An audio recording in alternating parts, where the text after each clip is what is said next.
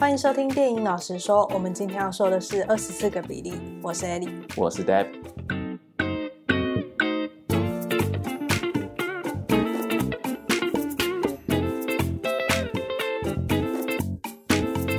好，那接下来六月九号呢，在 Apple TV 上面有一部我非常非常期待的影集，那就是汤姆·荷兰主演的《拥挤的房间》。那这一部影集呢，它是改编自比利·密利根的真实犯罪故事。那比利·密利根这个名字大家可能比较不熟悉，但如果我讲到他的自传小说的话，大家可能就会比较熟悉。那这部小说呢，就是《二十四个比利》。代本你自己有听过《二十四个比利》这个故事吗？我最早听到《二十四个比利》这个故事是从潘玮柏的《二十四个比利》这首歌。哦，他有这首歌。对，他有一首歌叫做《二十四个比利》。他也是在讲多重人格吗？就是在讲比利这个人。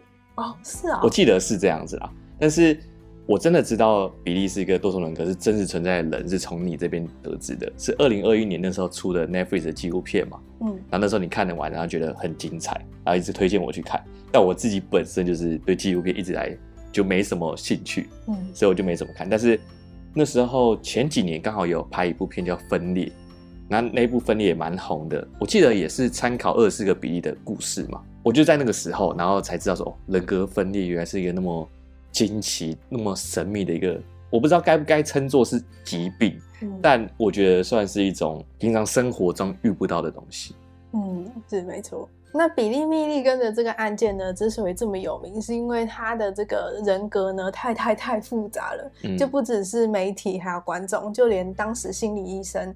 都对于这个病患非常的感兴趣，嗯，然后呢，第二个是因为他有犯罪，其实，在当时啊，他的这些行径还有他这个疾病，他被判无罪这件事情，在当时引发了非常大的争议。嗯，比利这个人真的是非常的复杂，就连我已经看完 Netflix 的纪录片之后，还是有很多问题，就搞不太懂到底比利发生了什么事。我第一次听的时候是在 YouTube 上面有一些频道，他会专门讲真实的犯罪故事，嗯。然后第二次就是看那个 Netflix 的纪录片，然后第三次呢，我是直接看书。然后我看完书之后，我还是觉得超级惊奇的，里面有提到超级超级多影集，还有其他 YouTuber 都没有讲到的事情，因为真的有太多太多东西可以讲了。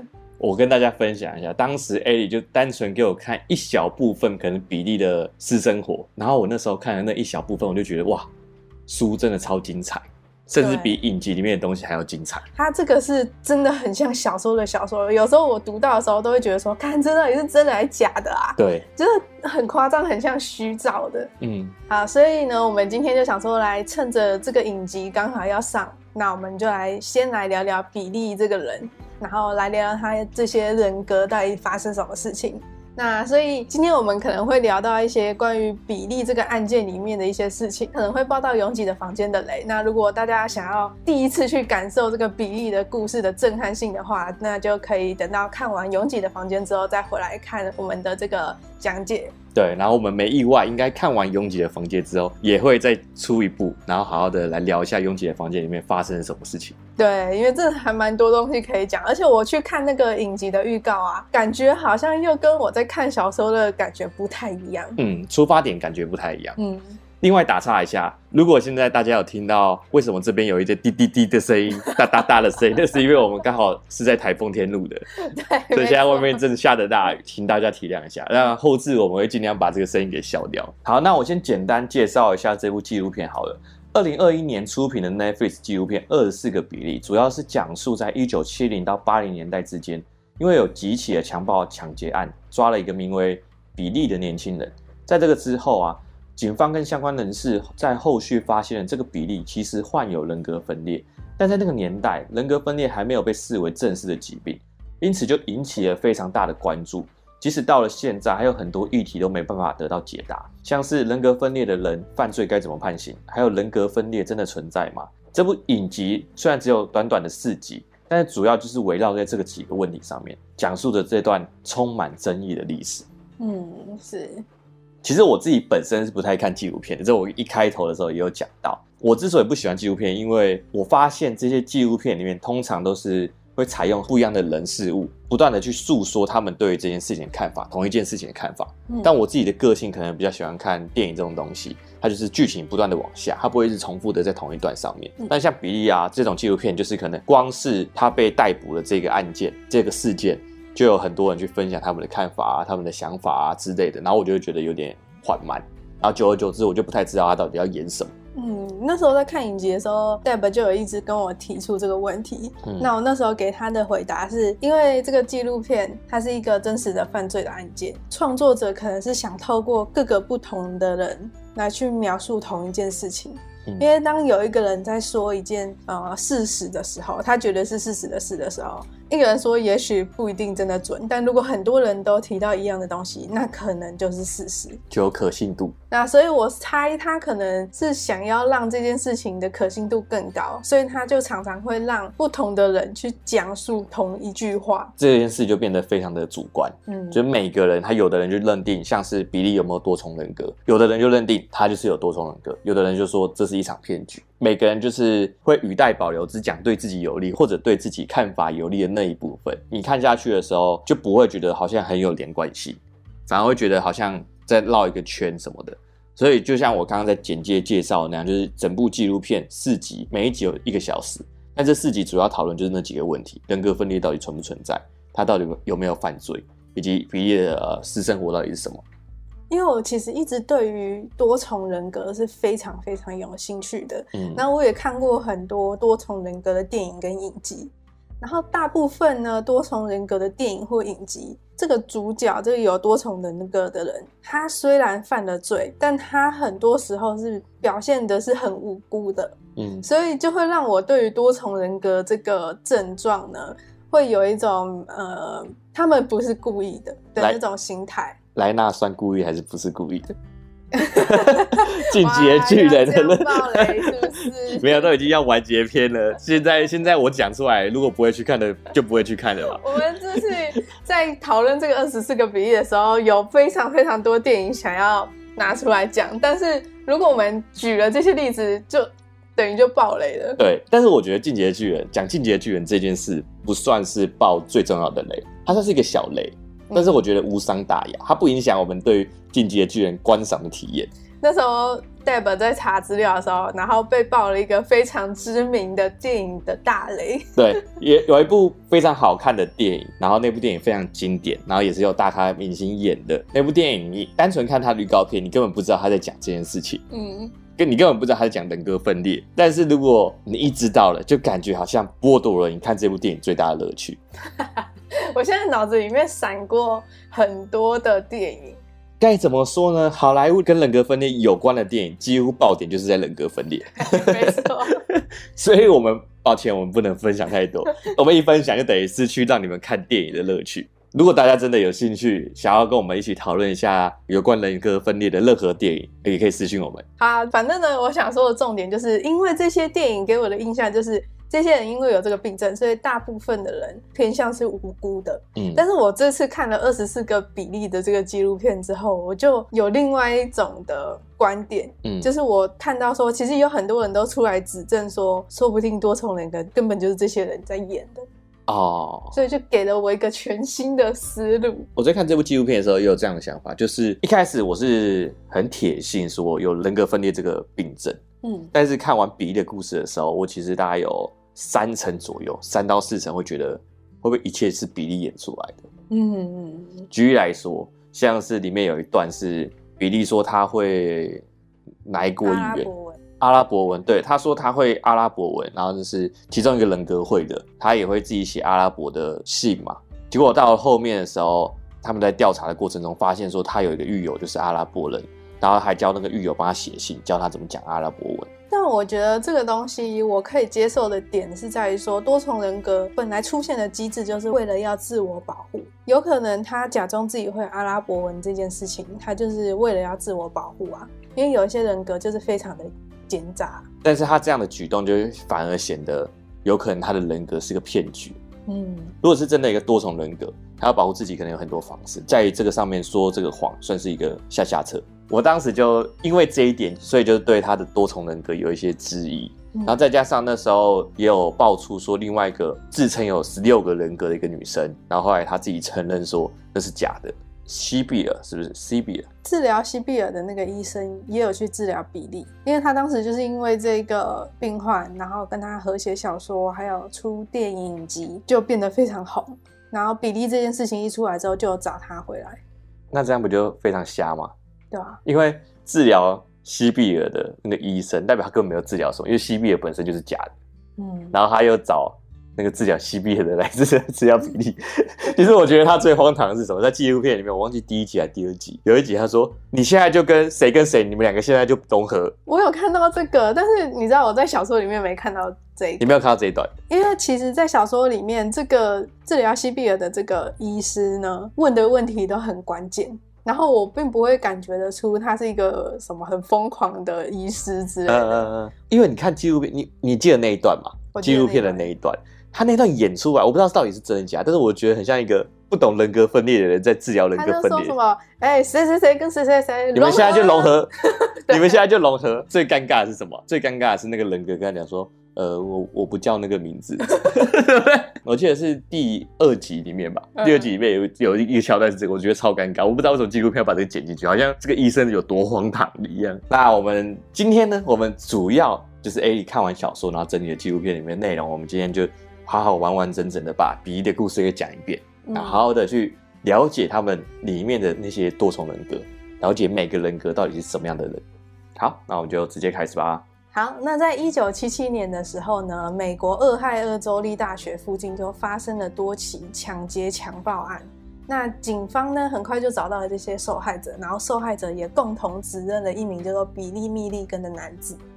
那警方也非常顺利的就找到了这个比例，而且呢，他还在他们家里面发现了很多的物证。那这下人证跟物证都有，警方就觉得说这个案件应该会很顺利的就结掉了。但是呢，这个比利从他被逮捕到入狱的过程中，都表现出了一些很奇怪的行径。像是他完全不知道为什么自己会被抓，就一般的嫌疑犯，他可能看到警察的时候，假设他真的有做了什么坏事，他可能会逃跑嘛，或者是攻击警察，嗯，或者是很内疚之类的。对，但比利是完全不知道自己为什么会被抓。然后呢，比利不太喜欢男性去碰触他，而且他要求一个女的律师来帮他审理他的案件。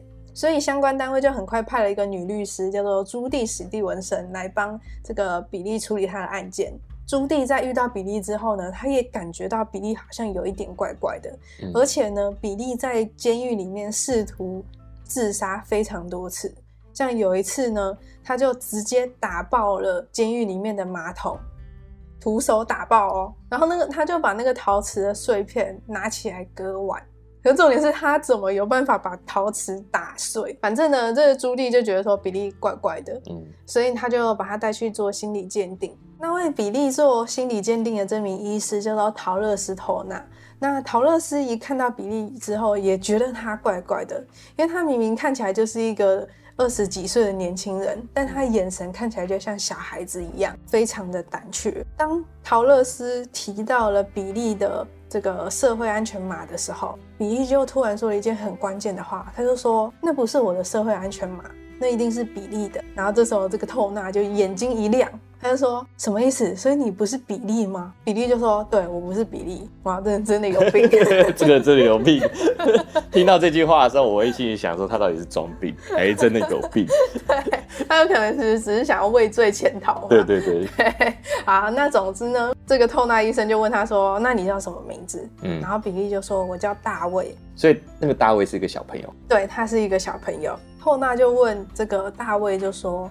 那比利现在在哪里？嗯，然后他就指着自己的胸口，在这里睡觉。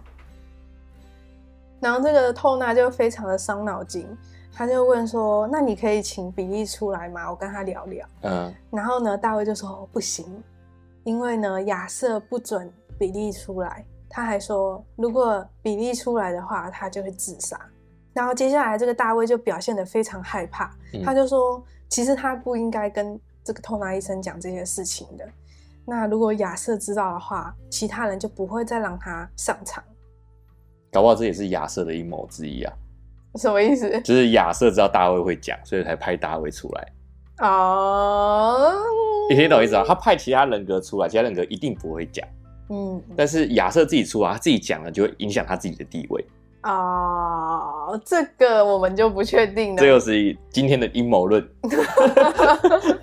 好，好，继续。那反正呢，从这次对话之后呢，透纳医生就开始长期的观察这个病人，然后也挖出了越来越多比利身上的秘密。那最后呢，他总共遇见了十个比利的人格。那这十个人格呢，他们的出现都是有原因的。嗯，我们刚刚有讲到多重人格这个机制呢，其实是在保护他这个身体的主人。那这十个人格的出现呢，就是要来保护比利这个人的。嗯，这个十个有包括比利本身这个人吗？嗯，有。那个时候犹豫那么久啊？因为你因为比利这个人格就是最特别的一个人格，我们等一下会谈到。嗯，好，我们等一下再讲。好。第一个我们要介绍的人格就是刚刚大卫有提到的亚瑟。那亚瑟呢，他是一个非常聪明的人。那他的出现呢，是有一次比利在考数学考试的时候，亚瑟就突然出现了，帮他考试。对，没错。而且那时候还有描述说，比利就是非常嗤之以鼻的看着这些题目，然后就随便乱写，然后就写完了。要一百分吗？一百分。哦，我突然也想多重人格。所以我们可以推测呢，亚瑟这个人格的出现，可能是比利在学业上面遇到了一些困难，嗯，所以就生出了亚瑟这个人。而且呢，亚瑟他说话带有英国腔，嗯，我也觉得说，之所以亚瑟会是英国腔，可能是因为美国人对于英国人的既定印象就是英国人比较聪明，哦，比较高尚。对，没错，所以讲起话来可能就会有英国腔。亚瑟的逻辑非常的强。但是他是一个非常冷漠的人。那他有多冷漠呢？冷漠到当他听到比利的妈妈被家暴的时候，他自己是完全不在乎的。就所有人都在乎，就只有亚瑟可以不在乎。我这里问一个问题哦，他们所有人都会把比利的妈妈当做自己的妈妈吗？不会，只有比利会认为那是他自己的妈妈。其他人都不觉得她是妈妈，对，那还是蛮冷血的。就算是一个陌生人，我们一般人看到都会觉得要去帮忙一下。嗯，没错，只要比利不要死掉，因为当比利这个身体死掉的时候，他也会死掉。对，所以只要比利不要死掉，他都不在乎。那我这里问一个问题：他们自己到底认为自己是独立的一个人，还是比利的其中一个人格？我觉得他们是认为自己是一个人，好像某一个人格有说过，请你不要称呼我为人格，因为我是一个人。嗯哦，那他们知道自己是被比利创造出来的吗？嗯，他们一开始都不知道，他们一开始都觉得说，其实世界上所有人都这样。像书上就有写到说，比利一开始也觉得说这样子好像怪怪的，嗯，但是他常常听到他妈妈跟可能隔壁邻居说，哦，怎么时间过这么快啊？哦，对，或者是说，哦，怎么才一眨眼就下午了？对，然后他就觉得说，哦，所以我这个时间跳跃的这个状况，好像大家都会有嘛，对不对？嗯，那那是他小时候的想法，但他长大之后就发现说，哎，好像不是这样，好像只有他自己一个人是这样。但是呢，因为每次转换人格的时候，比利都会被骂，嗯，因为他转换人格的时候，新的人格出来，他搞不清楚状况，然后再加上说，他通常新的人格出来，是因为他遭受了一些压力，他就是一直觉得说，不可以告诉别人说我有这个状况，因为我每次出现这个状况的时候。大家都会觉得我是坏小孩。看，我觉得他很可怜。听你这样一讲，我就觉得他从小就是用自己的眼睛去看待这个世界，然后他误解了这个世界。嗯，他以为自己是正常的，然后直到有一天他才发现自己不正常。他那时候已经来不及了。对，对，没错。你看小说之后，就会觉得他是一个很可怜的人。而且，其实小说有很多段，你都会觉得说，其实在这个时候他是可以被拯救的。嗯。因为他其实这些人格出来的时候都不是坏的，都不是出来就是要什么统治天下啊，什么要杀人什么，没有一个人格是出来想要杀人。他后面有出现坏的人格，有坏的人格，但是你会说那个叫坏吗？举例来说，他有一个讨厌鬼的人格，嗯，叫做艾波，这个是后面没有讲到的。那这个艾波呢，他平常就是会帮忙整理一些家务，嗯。但是呢，他有一个坏习惯，就是他非常非常的讨厌比利的继父，所以他会怂恿我们下一个会提到的另外一个人格雷根。嗯，他会怂恿雷根说：“哎、欸，他之前对你比利那么坏，你应该去把他杀掉啊！你现在有能力啊，你有枪啊！”而且雷根真的去做了这件事情，他买狙击枪，然后站在比利继父的门口，然后都已经在瞄准喽。但是就停下来了。为什么？为什么？这就他讲到这个雷根这个人，你一直害我放后面的雷。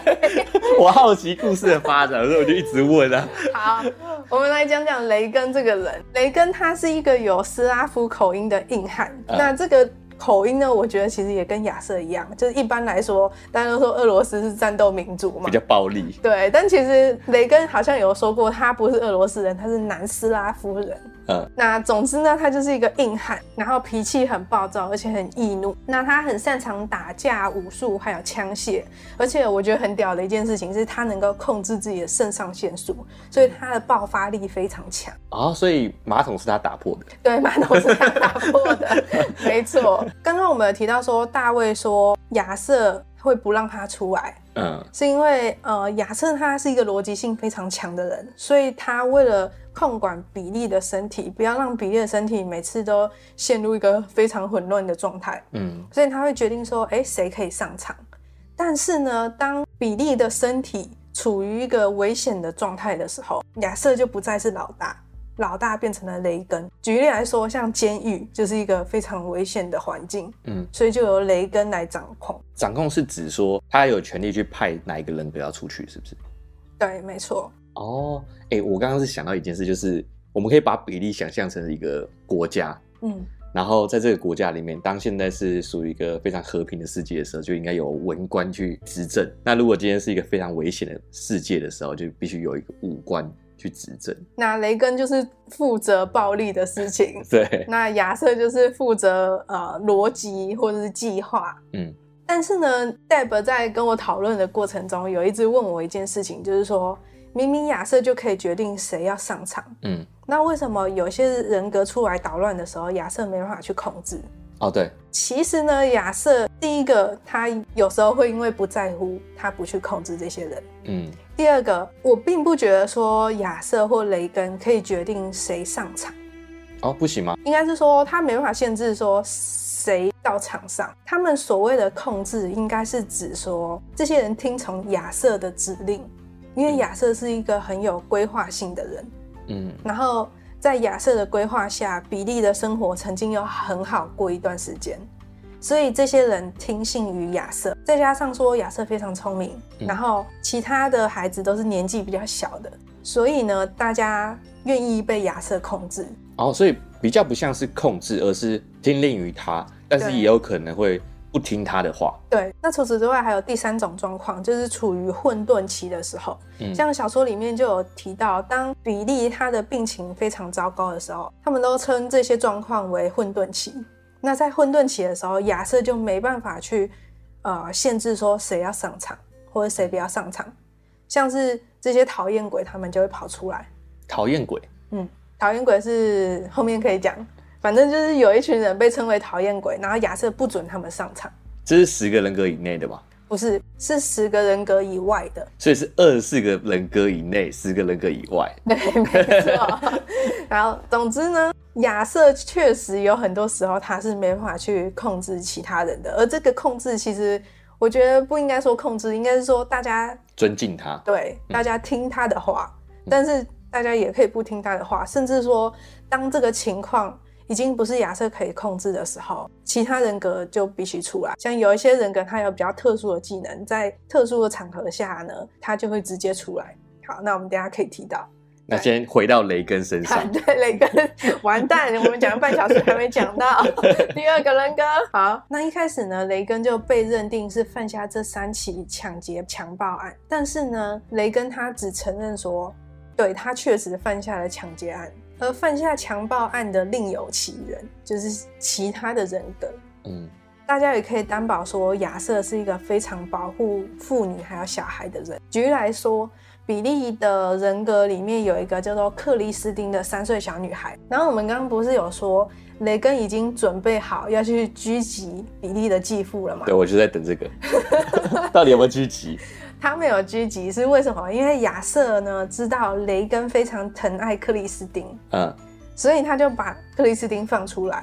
那克里斯汀就很生气，每次克里斯汀生气的时候，雷根就会抑制住他要行凶的冲动。哎、欸，这样说起来，他们之间的关系也蛮可爱的。对，就是雷根是一个非常粗暴，感觉非常一个俄罗斯的那种粗暴男人，但是他却听命于三岁的克里斯汀。对，没错，三岁的克里斯汀，他就是当他出来的时候，比利就跟真的像一个小孩子一样。嗯，而且呢，他什么都不知道。反正呢，只要雷根要做了什么暴力的事情，然后亚瑟觉得他不能去做的时候，他就找克里斯汀出来就对了。亚瑟本身跟雷根之间也算是抗衡的关系啊，这样听起来。嗯、那克里斯汀他很特别的一个点是在于说，他只有三岁，嗯，然后他是比利第一个分裂出来的人格。那他在什么情况下分裂出来的？其实里面并没有明说说到底有什么确切的原因让克里斯汀出来，但我自己推测是他很无聊，然后当时家里处于非常混乱的状态。他有说这个克里斯汀出来的时候就会陪他的妹妹凯西。我看到这一段的时候，其实我蛮惊讶的，因为以前我一直以为多重人格之所以会出现新的人格，一定是因为他遭遇了非常非常恐怖的事情。嗯，但是以小说来看，有非常非常多的人格，像是亚瑟，他只是要考数学题而已，就跑出来了。对，没错，或者是。呃，雷根是因为比利他被学校的同学霸凌，所以我后来就有一个新的体悟是，有没有可能多重人格就有点像有些人体质比较不好，比较容易感冒。对对对对，我刚才也在讲这件事情，对他体质比较容易有多重人格。对，没错，所以他也许并没有真的遇到很可怕的事情，但是他可能心理上本来就比较脆弱，嗯，所以就很容易出现多重人格。哦，对。好，那除了克里斯汀之外呢，有第三个，哎、欸，已已经第四个人格。对，第四个人格。对，第四个人格，他存在感比较弱，他是克里斯汀的哥哥，叫克里斯多夫。嗯。那他做了什么事？其实好像也没什么描述，没什么讲到这个人格。对，反正他就是克里斯汀的哥哥，但克里斯汀好像跟雷根比较好，哦，跟他哥不好。对，因为里面有提到说，就是雷根有一有时候会跑不见，嗯，然后后来亚瑟就在。那个心里面找一下，然后就发现雷根在跟克里斯汀玩，他们两个关系真的很可爱。对啊。好，那接下来第五跟第六个人格呢，是艾伦跟汤米。嗯，那之所以把他们两个一起讲，是因为他们两个是最常出现的人格。艾伦非常的擅长社交，还有操纵人心。嗯，举例来说呢，那时候大家就决定要让要把比利的故事写成书。嗯。但是呢，亚瑟非常的担心比利会上当，所以他就派出艾伦，他就说，你非常的会操纵人心，然后非常会讲话，嗯，就让你去跟对方玩玩。然后呢，也有一件事情是比利在那个有点类似少年监护所的地方的时候发生的。嗯、那那个少年监护所呢，有一个很特别的规定，就是他会把所有的青少年分成四区吧，好像。三区的人可以管四区的，二区的人可以管三区，一区可以管二区。那时候一区就有一个非常恶霸的人，然后就一直在欺负比利，还有比利的其他朋友。然后呢，这时候艾伦就出来了，直接跑去跟他们那边的呃很类似典狱长的人，嗯，然后就直接告诉他说，一区的人跟二区的人，还有三区的人和四区的人，我们全部都是罪犯呐、啊。那你怎么会让一个别区的罪犯来管另外一区的罪犯呢？你觉得这对我们来说是有感化的作用吗？嗯哼，你不觉得这个制度非常有问题吗？嗯，然后他就用他的三寸不烂之舌，就说服这个类似典狱长的这个角色，就改变了这个制度。后来那个恶霸呢就被驱逐到第三区，然后他自己晋升到第一区，因为他们是一直晋升，他会晋升，他们会一直晋升，第一区会比第二区好。对，没错，那就是因为那个恶霸一直在一区管理他们，嗯，因为他们是可以类似给他负评之类的，他就永远升不上一区。学长学弟制啊。对，没错，没错，没错。反正他就用三寸不烂之舌就改变了这整个监狱里面的制度。嗯，那至于汤米呢，只是一个逃脱大师。那无论是在影集或者是小说，甚至接下来的。啊，拥挤的房间一定会一直提到这个人，因为他真的是非常屌。是怎么说？他基本上就是据说可以解开任何的枷锁，无论是在他身上，或者是门锁，或者是呃束缚衣，他全部都可以解开。当时我在看汤米这个角色的时候，我一直觉得大家都把他描述成一个很像魔术师的人。对。对，但我看了书之后才发现说，其实他并不是有什么神奇的魔力，他是有在学习的。他怎么学的？举例来说，他会把家里的门锁拆下来，再组装回去，然后再把内部的构造图全部画一遍。所以呢，他非常的了解各式各样的锁。然后呢，他在监狱里面的时候，他的其中一个另外一个狱友就说，据说汤米可以把手这样子甩一甩，然后手铐就掉下来。这还是很神奇呀、啊！我就算你让我去研究那个锁的构造是什么，我就算研究，我还是不会甩一甩，手铐就掉下来，好不好？对，因为那个你知道吗？不是在锁身上的问题，是在手身上的问题。对啊，因为汤米呢，小时候就看过一个叫做非洲捕猴陷阱。呃，那这个陷阱呢，就是猴子把手伸进了一个小洞之后抓食物。结果，因为他抓了食物之后，手变大了，对，所以他的手就伸不回来。嗯，所以他就想到一件事：假设猴子的手可以缩的比这个洞小，是不是他就可以抓着食物，然后把手伸出来？其实你刚刚讲的这一句话是一个废话，大家都知道，但是还是做不到说把手都要甩下来。对，没错，所以他就去凹自己的骨骼，然后想办法让他整个手掌比他的手腕还小。对呀，对呀。那其他人格不会抗议吗？为什么？他们是共同一个人的，嗯，他们是共同使用这个身体的，嗯。那他在那边虐待自己的手，嗯。那其他人格说：“我又没有想要练这一招，你干嘛要练这一招？” 你懂我意思吗？这个就嗯非常的重要了，就是在于说其他人格因为受过某些伤害，嗯，所以他们很需要汤米来去知道这些解开枷锁的办法。哎、欸，所以。他去学这个东西之后，是所有人都有这样的身体能力吗？还是他今天会像《分裂》这部电影里面演的，他换一个人格，这个身体就直接产生变化？对，只有汤米会。所以只有汤米的手会变成那样子，其他人的手不会。对，但这是太扯了吧？对啊，很夸张，而且他们智力都会变化。啊，对对对对对，每个人智力都不一样。对，影集里面有讲。而且我觉得最夸张的是，其中有一个也是讨厌鬼，嗯，叫做肖恩，他是第二个出现的人格，然后他也是一个小朋友。然后他之所以会出现，是因为有一天比利被妈妈骂，然后骂一骂骂一骂之后，就出现了肖恩这个人格。而肖恩这个人格，他是耳聋，他听不到。那所以他听不到他妈在骂他。对。没错，哎、欸，你很你很地狱，不是，是你讲的，不是我讲的。有什么好笑的？这是一个病症。不是，他把他的劣势转为优势，你知道吗？对，没错。而且这里他可以自主去控制这这一切。你说他是一个超人都不为过，你知道吗？对啊，超级屌。而且我我不太懂，为什么可以换一个人格就突然耳聋了？然后就让你身体变化了。对啊，而且我不太懂什么叫控制肾上腺素。其实你说控制身体内部的，我都还能理解，嗯、像是肾上腺素，你可能。你有某一些 magic，然后或者是控制你的智商，嗯，这些我都还能理解。但你跟我讲说，你可以控制让自己突然耳聋，对啊，这我已经超过我能理解的范畴了。我不知道耳朵里面是有一个什么器官会这样子开关盖起来，会盖起来是？对啊，超级扯的。我看到这个时候，我整个傻眼，你知道吗？突然觉得这有点像是真的小说里面才会出现的情节。哎、欸，那时候你在看分裂的时候，嗯，你就跟我说这超级扯。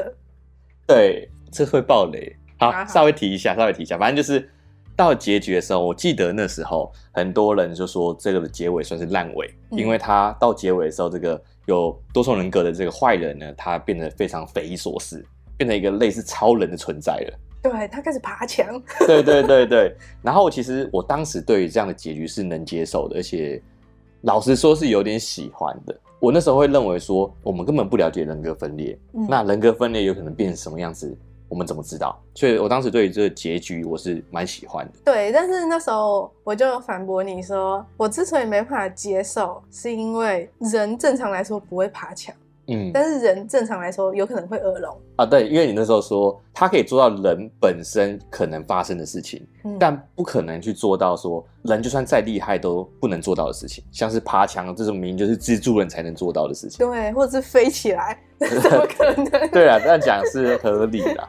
只是我到现在，即使艾莉这样跟我说，我自己对这一趴我还是抱有一个怀疑的态度。毕竟我们对于这个人格分裂就是不懂嘛。对，好，那第七个人格就要来讲讲这几个里面唯一的一个女生。哎，不对，克里斯汀也是女生。对，克里斯汀也是女生。对，但是这个女生是一个十九岁的女生，然后她叫亚德兰娜。那亚德兰娜呢，她就是犯下强暴案的这个人格。我那时候听到的时候超级震惊的。为什么？因为啊，因为她强暴女生。对，她是一个住在男生身体里面的女性人格，然后她是同性恋，然后她强暴女生。你可以懂我的那个 surprise 吗？如果今天是我的话，我会有非常大量的角色冲突。我今天是一个女生，但我已经住在一个男生的身体里面。一般人来想，绝对不会想到是比例里面的一个女生的人格去做这些事，一定会觉得说，哦，要不是雷根，不然就其他犯罪的人格。那亚德兰娜呢？还有一个非常非常特别的点，就在于说，她可以用意志力把所有其他人格驱离。所以呢，这也是为什么雷根会不知道自己犯下了强暴案，因为亚德兰娜在雷根抢劫之后，他就把雷根驱离，然后强暴了这些女生。哎、欸，我这里问一件事情：他们其他人格在雷根犯下抢劫案的时候，看得到他正在做的事情吗？可以，但是要练习。要练习，因为一开始其实他们都不知道自己原来是有其他人格在自己的身体里面。嗯，他们也是慢慢摸索，然后慢慢去练习，去看到别人看到的东西。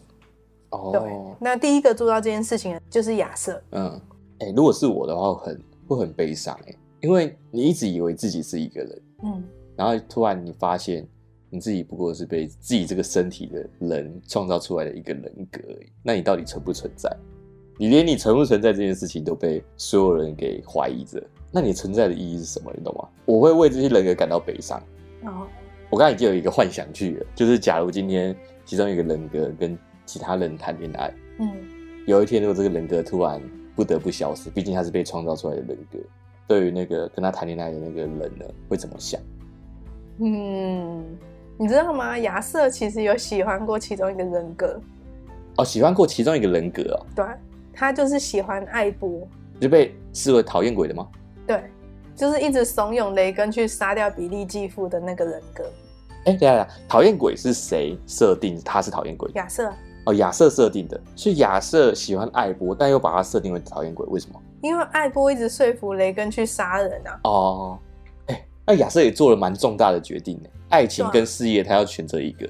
但我觉得，其实你归根究底的话，亚瑟在做的任何决定都是不能让比利受到伤害，因为假设雷根真的去杀掉比利的继父，他们就会坐牢。对，比利可以在牢里面存活吗？哦，对了。所以我觉得亚瑟做的事情也是为了生存，就是他还是有最终目标，只是过程中他喜欢上另外一个人格。对，应该说对他有好感。我能相信，因为艾波听起来也是一个蛮有智慧的人，嗯，不然他没有办法在中间去怂恿人家去做一些事情。好，那我们刚刚总共介绍了七个人格，那接下来的三个人格呢，就要追溯回到比利的童年。在 Netflix 的这个二十四个比例这个纪录片里面呢，有一位心理学家就有提到说，多重人格之所以会出现呢，可能是因为他幼年的时候有遭到极其严重的呃虐待，嗯，导致比利出现了这么多人格的那个人，就是比利的继父，叫做查莫·米利根。就前面差点被狙击死的那个嘛？对，没错。那茶莫有非常严重的控制欲，在影集里面有很多人就出来指证说茶莫会家暴嘛。嗯。那在书里面也有提到说，茶莫呢在他们吃饭的时候不准他们讲话，也不准笑，而且他递那个盐罐的时候要顺时钟递。有客人来家里的时候，每个小孩都要正经八百坐好。然后手放在膝盖上，脚要放平，放在地上。那比利就回忆说，在他九岁那一年啊，他就发现说查莫会一直盯着他看。他一开始以为是因为他可能表现不好，有可能他没做好，他就做好。但是他发现查莫还是一直盯着他看，然后就不说话，嗯、他就觉得毛骨悚然。对啊，所以他就跑到后院里面去跟他们家的狗狗玩，然后玩一玩，玩一玩，他就抬头就发现说。查莫在浴室里面，然后透过浴室的窗口看着他，超恶心的，超级恶心的，然后就一直盯着他看。某一天早上呢，茶沫就把比利带到谷仓里面，就是在这里，他就性侵，然后虐待比利。啊，就像影集里面那样说的吗？对，没错。而且呢，查莫还威胁比利说：“假如你敢跟任何人讲的话，我就把你埋在谷仓里面的地底下。”嗯，然后告诉你妈说你离家出走了，因为你超恨他。我记得影集里面是说到最后是他哥哥把他赶出去的嘛。嗯，对啊，我心里就在想说，这种人为什么没有受到他应有应有的报应？对啊，因为没办法去追溯，只能有证据证明说他家暴。哦，那他跟比利到底在谷仓发生什么事情，就只有他跟比利知道。那他就说比利在说谎嘛，到底是不是说谎，大家也不知道。因为比利之所以会害怕他讲的这句话，是因为查莫他真的有活埋过他。哦，真的假的？对，他有一次就把他带到农场的一个空地，然后叫比利在地上挖一个洞，他就叫比利躺在那个洞里面，然后把他活埋。他就给他一个管子，然后罩在脸上让他呼吸。可是他在把它挖出来之前，他还往里面尿尿。对，往那个管子尿尿嘛。对，我觉得超级恶的。好，那在整个受虐的过程中呢，其中一个叫做丹尼的人格会出来承受这些恐惧。丹尼他本身呢，就是一个畏畏缩缩的、非常胆怯的小男孩。然后一开始比利被抓到的时候，也是丹尼这个人格出来的。那时候比利被活埋的时候，也是丹尼这个人格出来承受这些恐惧。嗯。但是呢，有另外一个人格叫做大卫，就是我们刚刚讲到在跟心理医生聊天的这个。嗯。他被称为痛苦的管理者，就是呢，当比利受伤的时候，大卫会出来承受这些痛苦。哦，所以他们两个区分方法是，就是心理的，一个是生理上的伤害。对，没错，就是当处于高压的状态下的时候是丹尼出来，但是当身体上有伤的时候是大卫出来。所以呢，这就是为什么透纳能够跟大卫进行心理咨商。嗯，你还记得透纳是那个医生吗？那个医生就是第一个发现说比利有另外一个人格的。呃，我已经忘记这个医生的存在了。对，就是那时候为什么会是大卫出来来跟陶乐斯，也是因为。比利在监狱里面自杀，然后他身上有伤，嗯、所以大卫出来承受伤痛哦，所以他才能够跟透纳讲到话哦，也所以他才能够发现说，原来这个人有多重人格。对，当下他身体上有受伤。对，没错，不然其实呢。呃，几个比较大的人格都知道，他不能随便在其他人面前，呃，展现出自己有多重人格的这个状态。嗯，因为呢，他们有说到一件事，他们不希望大家觉得比利疯掉，对，因为他不想要被关去精神病院之类的，嗯、所以他们其实只要叫比利，他们都一定会回头，即使他们并不叫比利，并不认为自己叫比利的。对，但是因为他们不想被别人发现说他有状况，对，所以其实呃。克里斯汀啊，或者肖恩，他们两个都是小朋友，那为什么会被关起来？就是因为他们两个其实不太了解状况。肖恩是肖恩，就是有耳聋的那个。哦。肖恩被关起来嘛，那是因为他不太了解状况，所以他出来的时候常常惹麻烦。而克里斯汀有一度也被亚瑟差一点列入讨厌鬼，是因为克里斯汀每次出来的时候都搞不清楚状况，但是雷根就说不行，如果你把他关起来的话，我就我就造反，就是有雷根保护他嘛，对，没错，很可爱，对，真的很可爱的关系。好，那最后一个人格就是最重要的这个比例。那这个比例呢，就是核心人格。那什么是核心人格？就是你一出生下来的那个人格。嗯，对。那这个比例呢，他曾经在高中的时候试图去自杀，所以呢，他就被其他人带去睡觉了。嗯，所以他就一直沉睡在那一刻。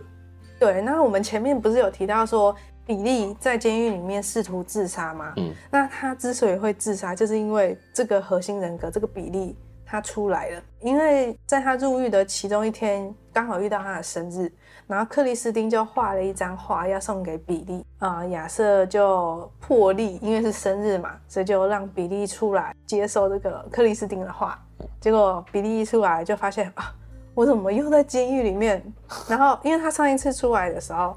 他的记忆是停留在他要自杀，嗯，所以他又在再度要自杀。对，没错。嗯、那在一九七八年呢，比利·密利根就因为精神错乱而被判无罪，接着他就被转往艾森斯心理健康中心，然后转由大卫·考尔医生做监护。嗯，那在艾森斯治疗的过程中呢，考尔医生就开始融合比利的各个人格，直到有一天呢，比利突然冲到考尔医生的办公室里面，然后他讲着一口浓厚的布鲁克林口音，然后把一张纸拍在考尔医生的桌上。嗯、考尔医生就看了一下那张纸，才发现说那是一张清单。嗯，然后上面写着。二十四个比利的人格，那十个是我们刚刚有讲过的那十个，另外十三个就是我们刚刚一直在说的讨厌鬼，嗯、而其中有一个最特别的就是老师。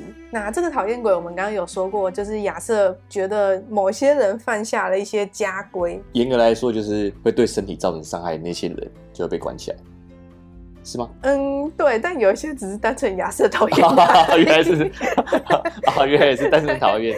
所以像你刚刚前面说他暗恋那个叫做艾波，艾波，会不会有可能是因为他跟他告白就失败了，有有可能，但是他确实也有危险性。哦，对。但有些人就是就是他就说其中一个人格非常的高傲，但他自己本身就很高傲啊。然后雷根还调侃他说。哦，所以高傲也会被当成讨厌鬼哦。然后亚瑟就说：“你要高傲，你要有高傲的本钱。我很聪明，所以我可以高傲。”哦，有还有这个故事。因为像刚刚你说到肖恩，嗯，他也是一个小朋友，嗯，但他也被认为是危险人物嘛，啊不，他也被认为是讨厌鬼嘛。对，主要是因为他出来没有什么作用，而且还会造成麻烦。那老师这个人格是一个非常特别的人格。根据雷根的说法呢，有一天他们所有的人格都会汇聚在一起，然后不会再失忆，并且全权由一个人主导，而这个主导所有人的人格就是老师。所以他们也会固定聚餐，就是就是每过一段时间啊，我们今天应该出来聚餐了，然后大家就集合在一个地方啊，大家大家彼此讨论，哎，你最近发生什么事情？最近发生什么？不是，不是这样吗？不是个聚集啊，不是这种聚集，是融合全部人格融合在一起，哦、就是治疗成功的意思。嗯、他的意思就是说，假设有一天比利病好了，最后是由谁来控制这个身体呢？就是老师，不是比利，不是比利，老师是谁呢？这就是一个悬疑的点，就是医生就一直问雷根说：“这个老师到底是谁？”嗯，然后雷根就说：“我们都知道老师是谁，但我们不能说，因为比利知道之后他会想自杀。”嗯，对，所以是谁？就是比利本人。所以比利跟老师是两个人格。嗯，有分融合前的比例跟融合后的比例，而融合后的比例就是老师。啊，我有一点点理解，是不是融合前的比例是指他在自杀那一刻的比例？嗯，老师这个人格呢，指的是比利经历了中间这一段过程，学习到了一些东西，经历了这些东西之后，变成了老师这个人格。对，对，是没错。比利虽然是核心人格，但他的记忆是破碎的，嗯，所以他并没有所有人的记忆。但是根据雷根的说法。老师会有所有人的记忆。其实我觉得雷根这一段说的很暧昧不明。他就说，老师之所以叫老师，是因为所有人的才能都是老师教他们的。像是汤米的逃脱术就是老师教的，还有亚瑟会生物、会物理、会化学，他会这么聪明也是老师教的。嗯，然后他还说自己的武术也是老师教的。然后大家很会画画，每个人都很会画画，都是老师教的。然后他就说。这个老师就是比利，但这个是雷根说的。至于医学上面要怎么去判定老师这个人，我觉得那是另外一回事。对，但是雷根是说老师就是比利，那我的推测是老师就是融合之后的比利，而比利是未融合的比利，就是他记忆是破碎。书里面的作者也有提到说，是因为老师的出现，他才能够知道比利完整的故事。因为老师拥有所有人的记忆，他们有说到老师是什么时候出现的吗？依照雷根的说法，老师好像一直都存在。嗯，对。但是呢，我们要注意一个点，就是雷根也是病人之一。对对，雷根的说法也是要存疑，即便他们都是天才，亚瑟也是天才，但是他也是病人之一。对，就是有可能其实。比利也有正常的时候，所以最后他们有成功痊愈，然后变成老师这个人格吗？我记得好像有，这我还要再去做研究，因为其实我还没有看到那么后面。就是影集里面有讲到比利出院之后，嗯，然后他有在某一个地方生活一段时间，但书里我目前看到差不多七八十趴，他还没有讲到他出院，所以我猜他可能没有去呃描述他出院的那一段，而且书好像也是在很中间的时候写的，因为在纪录片里面还有讲到。比利在死之前的事情嘛，然后那就等你看完书，我们下一集再分享。看完《拥挤的房间》也可以再继续聊这个影集，真的超级多东西可以聊。我现在虽然讲了很多东西，但其实也有很多很多精彩的东西没有讲到，因为他每一个人格出来的做的一些事情啊，他全部都要讲到，甚至说讨厌鬼也有描述到。好啊，如果影集有提到的话，就再补充一下。好，好，那我们最后来评一下，这样有了 Ellie 的补充。然后再加上影集的搭配，我会给这部影集六点八分。嗯，其实不太高，因为有个原因是因为我刚刚听完 AD 讲这些东西之后，我发现影集真的很多东西没有提到，或者是没有讲好。像是它里面好像也有提到老师这个人格，然后但是他却没有好好的去去描述老师这个人格他们怎么看。你刚刚从头到尾听你讲那些东西，其实里面有很多爆点，但是 Netflix 那一部影集里面都没有讲到。对，没错。但我在想，有没有可能一个原因是因为《二十四个比利》这本书本来就很红了，所以 Netflix 的这个纪录片，他可能要做的是找到真实和比利生活过的人，然后请他们现身说法。有可能，而且如果照你这样去讲的话，因为没有人真的了解老师那个人格，所以不会有人为此发表看法。对，但是我觉得还是有点可惜，就是他没有掌握到那部影集精彩的地方。对，我觉得那部影集精彩的地方就是在于他有讲到比利后来的人生，而这一个应该是书里面没有的。那他后来的人生也是非常精彩，而且我觉得这个东西又有非常多可以去探讨，就包括说比利到底是不是真的融合了，那融合之后到底对于比利来说是不是好的？然后他有没有杀人？对，我觉得从他身上我看见了。人的无限可能，哎，是真的人的无限可能。然后还有，在我们等永姐的房间再讲。对，因为我对于比利这个人有非常非常多的感想，包括他一开始让人惊奇的地方，后来他很悲剧的地方，还有这个悲剧的人反映出的一些社会的面相。你现在是比例系是不是？对啊，因为我觉得他之后人生我要再做一点研究，就不能光从 Netflix 的影集来去看。对啊，所以回到正题里面，就是这样，我就变得比较没有那么喜欢那部影集。但是我会期待《拥挤的房间》这一部。光看预告片，我觉得那种张力是有的。然后，那你自己会给这部影集几分？我自己会给他七点五分。嗯，因为我很喜欢他做出有人相信比例，有人不相信比例。哦，对，显得比较客观一点。对，我很喜欢他带出了各种不同议题的面向，在这些面向之下，又给观众一些发人深省的内容。嗯。其实我觉得里面有一件事做的最好，就是到了结尾的时候，他们铺了一个梗，也不是说铺梗，做了一个结语。他们讲到。当所有人都在关心比利的时候，有没有人去想到那些受害者？嗯，就是被比利伤害的那些人。而且，就像我们之前在《食人魔达莫》里面聊到的，有了这部影集，反而冠上了一种明星罪犯，那无疑又是对那些受害者或者是受害者的家属是一个多一层的伤害。对，但是比利这个罪犯呢，是我自己看下来，我觉得确实来说最有争议性的。嗯，因为我看过很多呃明星罪犯的故事，像是泰德·邦迪，或者是维西盖恩·达莫，或者是之前那个杀人护士开膛手杰克之类的，我觉得都没有比利让我更震撼。嗯，我觉得比利身上的这些给我一个想法，就是我以前看了一部电影叫做《武侠》。嗯，我跟你讲过嘛，那部电影《武侠》里面就在讲一句话：“一人犯罪，众生皆有罪。”对对，没错。因为其实比利有很多被治疗的机会，他在入狱之前就有被检测出有精神疾病，但是当时的人对于多重人格并不熟悉，所以他们没办法诊断出他有多重人格，所以就没办法对症下药。而且再加上说，我觉得啦。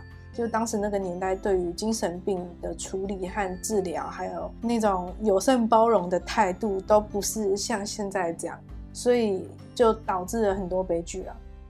那这是我们今天的电影老师说。如果你对于二十四个比例有什么样的看法的话，也可以在底下留言告诉我们哦。那我们下一集见，拜拜，拜拜。